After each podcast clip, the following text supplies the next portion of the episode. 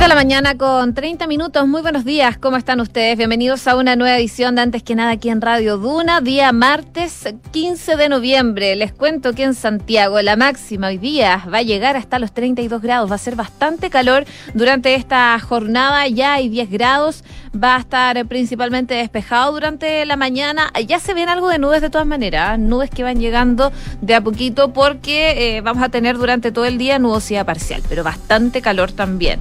Así que a prepararse porque ya volvieron las altas temperaturas acá en la capital del país. Si nos vamos a otras zonas donde nos escuchan, Viña del Mar y Valparaíso, 12 grados a esta hora, amanece con cielos despejados, la máxima va a llegar hasta los 21 y se espera nubosidad parcial durante el resto del día. En Concepción, nublado, 12 grados de temperatura y algo de... Eh, niebla, pero bastante leve, eh, y se espera que vaya despejando. La máxima va a llegar hasta los 21 grados de temperatura. Y en Puerto Montt, todo lo contrario, 13 grados nublado con chubascos débiles a esta hora de la mañana. La máxima va a llegar hasta los 19. Igualmente van a tener temperaturas agradables, pero las precipitaciones se van a mantener por lo menos de forma intermitente de aquí al sábado, según lo que nos dice el pronóstico extendido de la Dirección Meteorológica de Chile. Como siempre, hay varias cosas que están pasando y las resumimos en los titulares.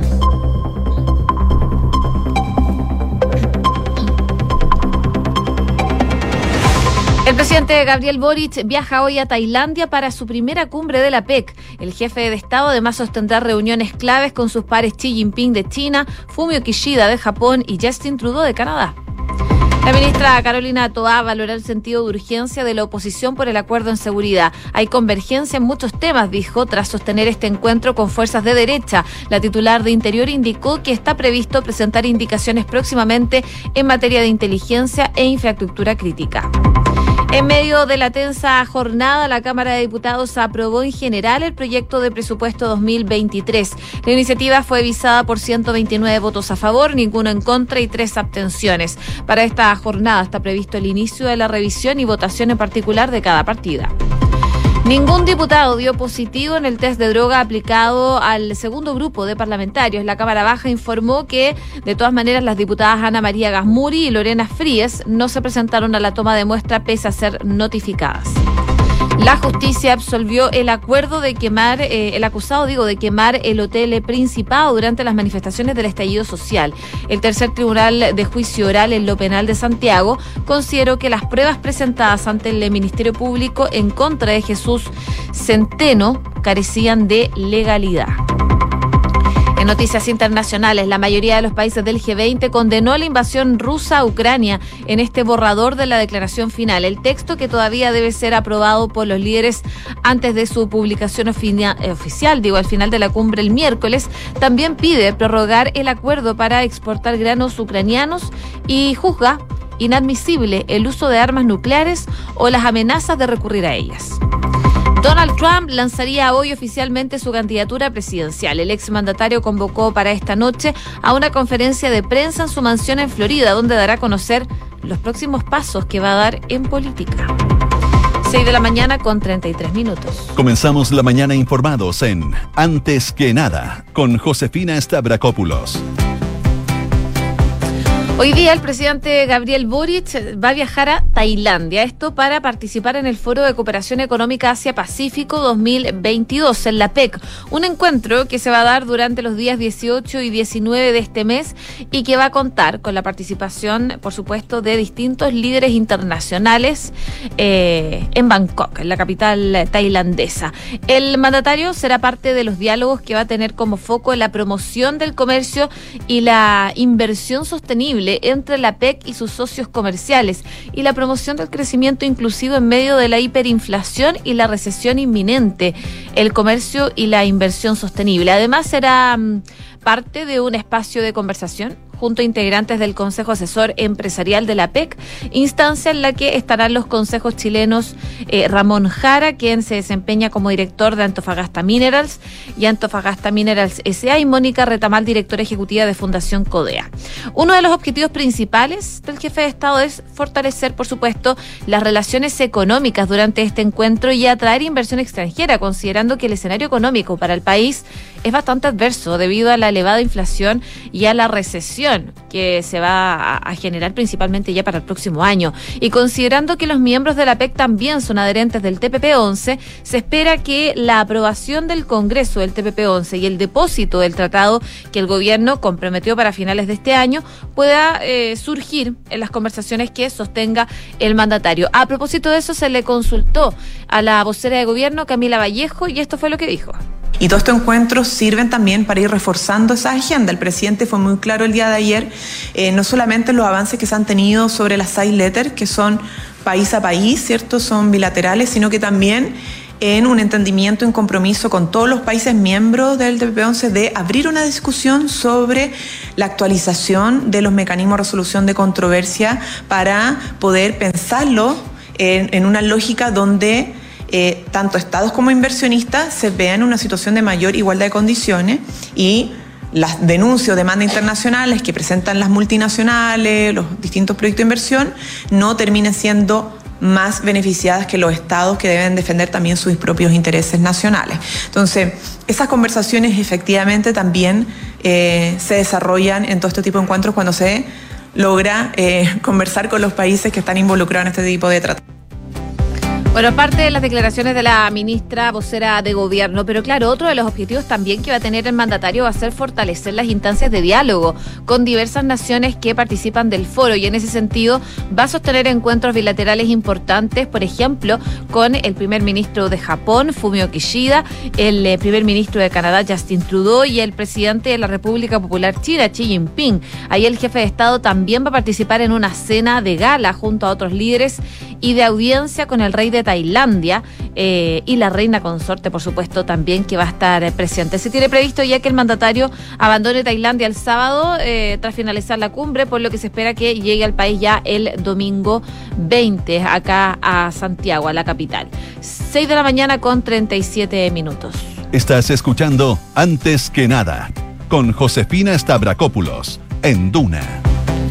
Finalmente se llevó a cabo la reunión de los partidos de oposición en La Moneda con la ministra del Interior, Carolina Toá, principalmente para hablar de delincuencia, crimen organizado, entre otros temas. Por supuesto, eh, la ministra valoró la disposición y el sentido de urgencia que tuvo Chile Vamos en la instancia que busca alcanzar un acuerdo, como les comentaba, en materia de seguridad. Ahí la jefa de gabinete decía que durante el encuentro hubo varias materias donde se perciben coincidencias, hay otras materias donde hay que conversar más, pero que lo importante era es que había disposición finalmente de poder construir una agenda de urgencia y de prioridad en materias legislativas, pero también en materia de decisiones administrativas y de política pública, que ha sido compartida, dice, por todos los actores a esta hora, dice, a los que hemos consultado. Y en esa misma línea destacaba que las reuniones abordaron contenidos que concitan interés, en los partidos de Chile Vamos. Está previsto presentar, por ejemplo, indicaciones próximamente en los temas de inteligencia e infraestructura crítica. Y además explicaba la ministra Toa que lo que se habló es que cuando se constituyan los equipos técnicos, que son principalmente parlamentarios de la Cámara y el Senado, van a ver las distintas propuestas que hay en el área que hay coincidencia y en las que no, en las que de todas maneras dice hubo mucha apertura. Escuchemos parte de lo que dijo la ministra del Interior, Carolina Toa, tras tener esta reunión con Chile Vamos. No, a ver, lo que se habló en la reunión hoy día es que cuando se constituyan los equipos técnicos que van a, o sea que no, no son técnicos en realidad porque son parlamentarios de la Cámara y el Senado, vamos a ver las distintas propuestas que hay, en las áreas que hay coincidencia, en las que no, y en eso hubo mucha apertura. Y también les mostramos que en este tema de crimen organizado no es una teoría que tenga el gobierno, sino que es una legislación que está bastante avanzada, ¿no? que está ya en el Parlamento, al cual se le ha presentado indicaciones y que está ligado además a una política nacional contra el crimen organizado que se va a presentar eh, durante los próximos días, cuando vuelva el presidente de sus viajes. Entonces, la verdad es que la sensación de que había de posturas muy alejadas durante la reunión se vio que no era así. De todas maneras, la ministra señaló que los próximos días van a seguir teniendo reuniones, teniendo encuentros con distintos actores del espectro político para poder alcanzar este acuerdo nacional en seguridad, primero con los parlamentarios de la ADC y luego con el Partido de la Gente también son las próximas reuniones que va a tener la ministra del Interior para alcanzar, para poder alcanzar un acuerdo en materia de seguridad. 6 de la mañana con 40 minutos. Escuchas antes que nada con Josefina Stavrakopoulos Duna.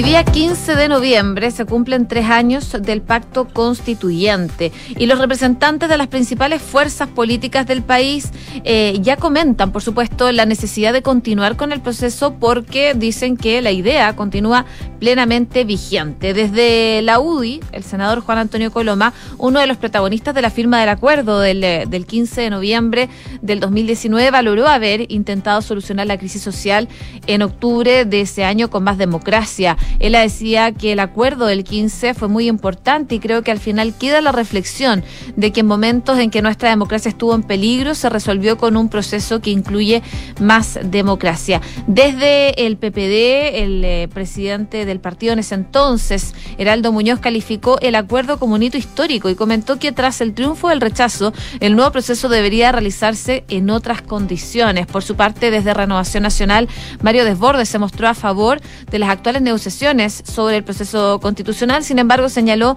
como un error dejar de lado las otras necesidades de los chilenos. Dice, se tiene que avanzar en paralelo en estos acuerdos constituyentes y en la búsqueda de soluciones en los temas de delincuencia, las pensiones y la salud. Si no, la gente está con razón quejándose de que vea a los políticos muy concentrados solo en un tema constituyente y ese es un tremendo error que ha cometido el gobierno, decía el... Eh, Mario Desbordes, desde Renovación Nacional, expresidente de la tienda. Bueno, a propósito de lo mismo, en el marco de estos tres años ya de que se alcanzará un acuerdo por una nueva constitución, el 15 de noviembre del 2019, habló el senador Jaime Quintana acá Dura, específicamente en nada personal, y se refirió o analizó más bien el escenario de este nuevo proceso que se está llevando a cabo. Esto fue lo que dijo el senador Jaime Quintana es muy riesgoso que, tomemos un camino eh, que no sea el de una convención electa, ¿ah? más allá de los componentes, si son pocos, si son muchos, cuánto duran,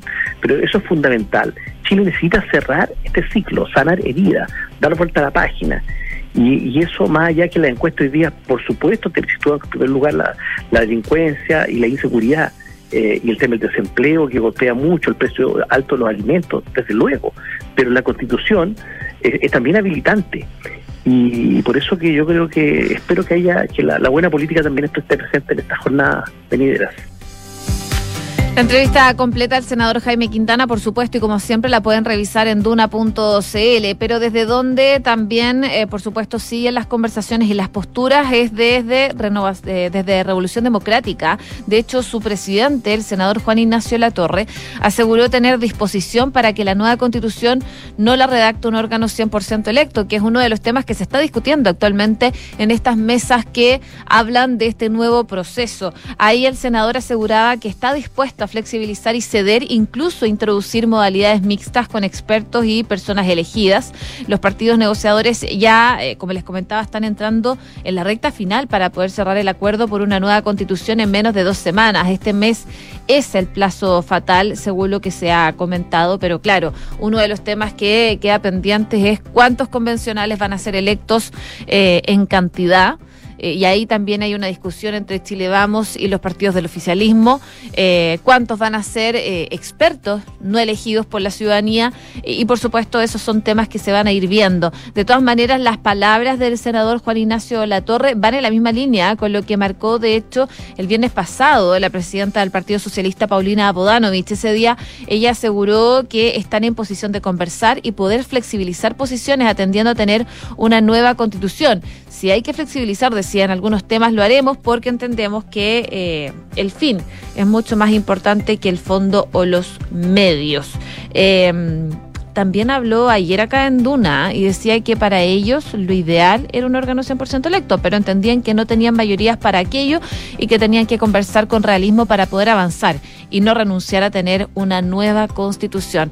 Parte del proceso que eh, se sigue discutiendo y que probablemente eh, va a continuar durante las próximas dos semanas porque el plazo fatal para poder tener una propuesta de nueva constitución es eh, a finales de noviembre. 6 de la mañana con 44 minutos. Estás en Antes que nada con Josefina Stavrakopoulos.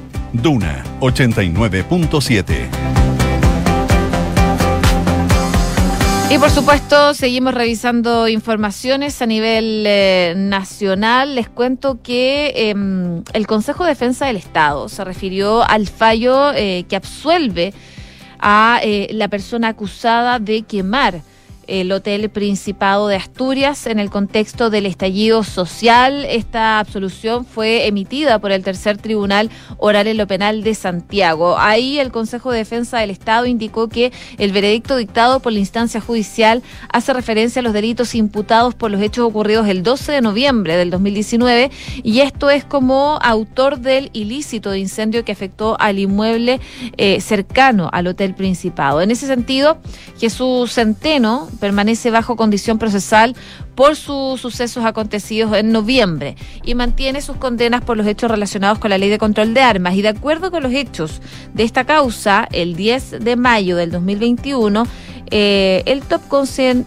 eh, conociendo el respectivo juicio oral, dictó sentencia condenatoria respecto a tres imputados y por los delitos de ley de control de armas por los hechos ocurridos el 12 y el 14 de noviembre, fijándose penas privativas de libertad, según lo que dice el Consejo de Defensa del Estado. Asegura que se desestimó la concurrencia del delito de incendio eh, y la razón radicó en que las pruebas presentadas por la Fiscalía carecían de legalidad, eh, según lo que decía el tribunal. En detalle, Centeno, junto a otros dos imputados, Benjamín Espinosa y Matías Rojas, fueron condenados con sentencia firme del tercer tribunal oral en lo penal de Santiago por los delitos contemplados en la ley de control de armas, apenas privativas de libertad. Y de esta forma, el 28 de junio de este año, la instancia judicial condenó a Centeno a seis años de presidio como autor de dos delitos de elaboración de artefactos incendiarios y un delito de arrojo de artefacto incendiario. Pero claro, el Consejo de Defensa del Estado habla sobre este fallo eh, que absuelve al acusado del incendio del Hotel Principado y dice que mantiene su condena de todas maneras por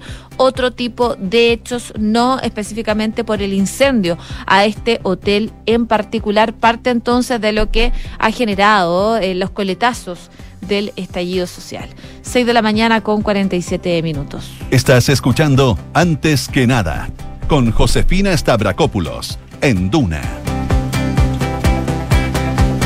A nivel internacional, eh, por supuesto, los ojos puestos en el G20 la cumbre que se está realizando en Bali y algo que les comentaba a los titulares, eh, la mayoría de los países del G20 condenó la invasión rusa a Ucrania en este borrador de la declaración final que van a hacer y que se va a votar este miércoles. Mientras tanto, lo que va pasando en paralelo en la cumbre del G20, les cuento que el presidente de Indonesia inauguró el G20 con un llamado a evitar otra guerra fría, mientras que Volodymyr Zelensky, el presidente de Ucrania, dijo que es el momento de terminar con la destructiva guerra de Rusia. Xi Jinping, por su parte, advirtió contra el uso de alimento y energía como arma en una crítica velada a Rusia. Parte entonces de lo que ha pasado en esta cumbre del G20. Pero hoy día también se esperan novedades desde Estados Unidos. Se espera que el expresidente Donald Trump anuncie hoy una nueva candidatura presidencial, ignorando los llamados desde dentro de su partido, el Partido Republicano, para que dé un paso al costado tras el mal desempeño en las letales elecciones de mitad de mandato. El magnate que actualmente tiene 76 años convocó a una conferencia de prensa en su mansión en Florida a eso de las 9 de la noche dice que va a ser un gran anuncio, 9 de la noche allá de Florida, a las 11 de la noche acá de Chile. Según lo que mm, dijo uno de sus asesores, es que el presidente Trump va a anunciar que se va a postular a la presidencia. Pese a que en los últimos meses apenas ha ocultado su deseo de regresar a la presidencia, Trump podría cambiar de opinión a último minuto porque se ha mostrado muchas veces impredecible. Pero retrasar el anuncio, como lo sugirieron algunos de sus asesores, sería muy incómodo porque el propio Trump adelantó que el suyo quizás sea el discurso más importante pronunciado en la historia de Estados Unidos. Ahora, en 2016 Trump y los republicanos llegaron al poder, tomaron el control de la Casa Blanca y mantuvieron su mayoría en ambas cámaras en el Congreso. Para los demócratas, eh, recuperaron, recuperaron la Cámara de Representantes de manera aplastante en 2018 tras la campaña centrada en buena medida contra el estilo, el estilo digo, de Donald Trump. El expresidente luego perdió la reelección en 2020 eh, perdió contra Joe Biden, mientras que los demócratas lograron además conseguir el control del Senado. Tras dejar Washington sumido en el caos, eh, poco después de que sus partidarios irrumpieran en el Capitolio, Trump optó por permanecer en la arena política recaudando fondos y realizando actos en todo el país.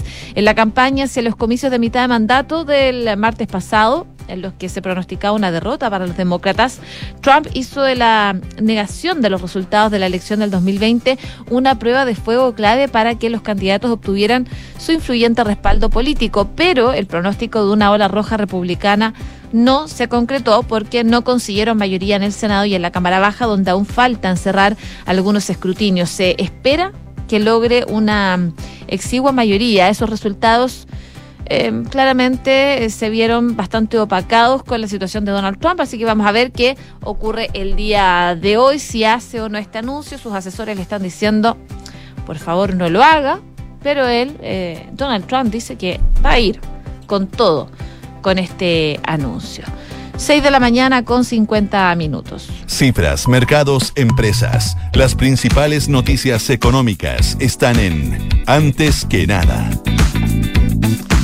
Y ayer se aprobó en general el proyecto de presupuesto 2023 que contó con el visto bueno de 128 diputados, 5 abstenciones. Ahora, durante la jornada de hoy y mañana, probablemente el erario fiscal va a ser discutido en particular. De acuerdo a lo señalado por el ministro de Hacienda, Mario Marcel, el presupuesto fue aprobado tal cual eh, emanó de la Comisión Mixta de Presupuesto el viernes pasado, donde se firmó un protocolo de acuerdo. Ese protocolo de nueve páginas contempla medidas adicionales para, por ejemplo, asegurar una ejecución oportuna y efectiva de la inversión pública. Se acordó mm, suplementar recursos de los gobiernos regionales según la ejecución de la inversión en el primer eh, trimestre del 2023 y el fortalecimiento, entre otras cosas, del Ministerio Público. Este protocolo contiene alrededor de 50 puntos de acuerdo en diversas materias Además, se determinó evaluar 10 programas, programas gubernamentales y realizar cuatro evaluaciones focalizadas de ámbito, todo lo cual fue producto del diálogo en la comisión mixta. Y esperan tener también una discusión provechosa en la Cámara y poder resolver o responder eh, a todas las consultas, decía el ministro Marcel, del proyecto de presupuesto. La directora de presupuesto, Javiera Martínez, sostuvo que el acuerdo del protocolo que surgió este trabajo en la mixta es un importante avance para poder fortalecer los tres ejes del proyecto de ley de presupuesto 2023, la inversión pública, la seguridad ciudadana y la protección social, decía la encargada de presupuesto. Hasta el momento, dice, se ha dado un buen trabajo entre el Ejecutivo y el Congreso y ella confía en que las conversaciones van a seguir siendo bastante constructivas. Eso respecto a la ley de presupuesto. También les cuento... Eh, de pulso de lo que trae el día de hoy. La oposición estima que la reforma tributaria no saldrá de la Cámara este año y eso hace que se compliquen los cálculos del Ministerio de Hacienda. El problema práctico que tienen eh, esta demora es que el gobierno comenzaría a contar con los recursos de la reforma después de lo que tienen proyectado. Y en los cálculos de Hacienda estaba previsto que la reforma en su totalidad saliera de hecho en marzo. Pero claro, según lo que estiman desde la oposición por lo menos, que la tributaria de la Cámara no va a salir este año. Eh, los que integran la Comisión de Hacienda, los diputados de oposición, creen que el capítulo relacionado con el impuesto a la renta, el cual incluye la discusión del gravamen al patrimonio, el sistema dual y otros, será mucho más arduo de lo que ven poco probable que se cumplan esos plazos que tenía el Ejecutivo y para ello es más probable que se termine aprobando un mes después, es decir, que se apruebe en diciembre. Ahí el diputado de RN, Frank Suberman, decía que francamente no veía que existiera la posibilidad de que el proyecto pueda ser despachado durante este mes. Esta semana eh, se la vamos a dedicar a la ley de presupuestos. Todavía no terminamos el capítulo 1, dice la reforma tributaria, que es de la reducción de exenciones tributarias y de la ilusión y evasión. Por lo menos nos quedan cuatro capítulos más donde habrá un mayor nivel de conflicto, por lo que será más larga la discusión. Su par de la UDI Guillermo Ramírez dice que creen que al ritmo que van es probable que el proyecto de reforma llegue al Senado en enero y ahí hacer correcciones para evitar que este proyecto, tal como está quedando, genere un daño, dice, a la inversión que ellos creen que sí, efectivamente, va a causar. 6,54. ¿Sabías que puedes comprar de forma anticipada los servicios funerarios de María Ayuda? Entrégale a tu familia la tranquilidad que necesitan y estarás apoyando a cientos de niños de la Fundación María Ayuda. Convierte el dolor en un acto de amor. Cotiza y compra en www.funerariamariaayuda.cl. Y si quieres un seguro de salud que te entregue una protección especializada en el tratamiento del cáncer y una indemnización de 50 UEFs de libre disposición frente al diagnóstico comprobado de cáncer, bueno, cuenta con consorcio. Solicítala en consorcio comercio.cl antes de irnos les cuento que ya está Rodrigo Álvarez instalado en el estudio para empezar Duna en punto. ¿Qué vamos a ver hoy día en Duna en punto? Hola Josefina, ¿cómo te va? Buenos días. Eh, vamos a ver varias cosas. Por lo pronto nos vamos a hacer cargo de lo que se está tramitando en el Congreso. Eh, se pone una pausa en la reforma de pensiones que se retoma el próximo martes porque toda esta semana va a estar dedicada a la reforma, a la ley de presupuesto. Así que hay harta, harto trabajo, harta tarea para los parlamentarios, pero también dicen los tiempos se comienzan a dilatar y en el caso específico de la reforma tributaria, que también se está discutiendo en el Congreso, podría aplazarse. de escuchar respecto a los argumentos que entregan tanto la oposición como también en el oficialismo. Hablamos de seguridad también, este acuerdo transversal que busca el gobierno. Ayer hubo reunión de la ministra Toá con los parlamentarios y presidente de partidos de la oposición. Cinco proyectos son prioritarios, dicen ellos, a dos se le daría urgencia. Y los plazos, dicen que este acuerdo podría salir antes de que termine este 2022. Nos hacemos cargo también de la cumbre del G20 en Bali, que parte hoy día, continúa mañana, pero partió con un llamado al fin de la guerra entre Rusia y Ucrania. Parte de lo que vamos a revisar un ratito más sacando un punto. Hacemos una breve pausa comercial y volvemos como